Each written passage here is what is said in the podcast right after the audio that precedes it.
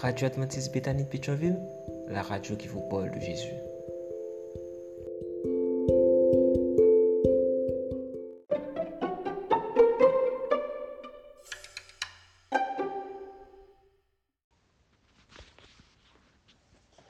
La vigile matinale provient de l'œuvre de Monica Diaz, Méditation quotidienne au féminin.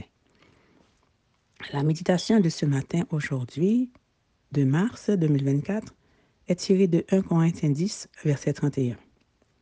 Soit donc que vous mangiez, soit que vous buviez, et quoi que vous fassiez, faites tout pour la gloire de Dieu.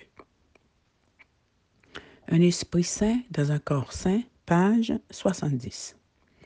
Lorsque quelque chose allait mal, qu'elle se sentait découragée ou qu'elle se disputait avec une amie, Marie trouvait un endroit solitaire pour manger des quantités disproportionnées de nourriture transformée et calorique.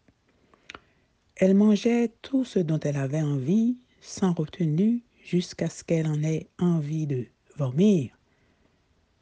Si elle était au travail et qu'elle ne pouvait pas sortir, elle mangeait des barres de chocolat, des biscuits, des bonbons et autres encas qu'elle gardait dans un tiroir.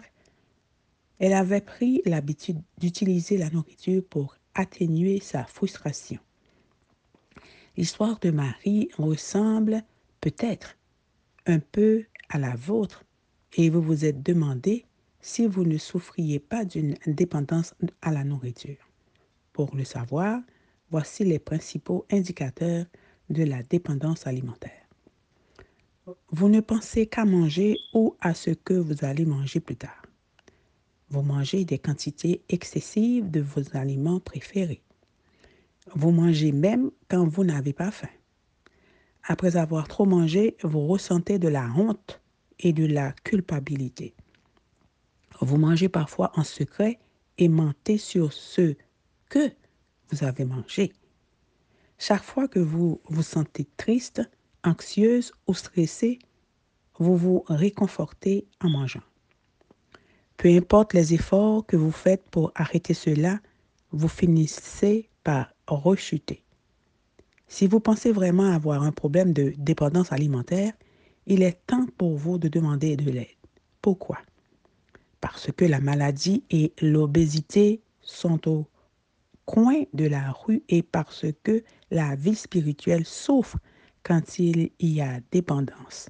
On perd le désir de prier, on a une image négative de, soi, on s'enferme parce qu'on fuit la compagnie des gens. Commencez par l'essentiel. Rappelez-vous le plan initial de Dieu pour l'alimentation humaine voir Genèse 1, verset 29. Une nourriture simple provenant du jardin et des arbres et dans son état naturel, consommée en quantité modérée. Vous savez quoi? Il est pratiquement impossible qu'un aliment à l'état naturel, tel qu'il est récolté, crée une dépendance. Il est également fondamental de toujours garder à l'esprit que votre corps est le temple du Saint-Esprit.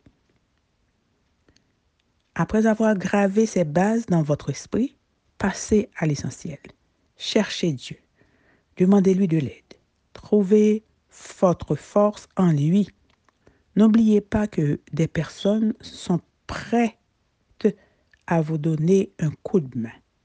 N'oubliez pas que des personnes sont prêtes à vous donner un coup de main.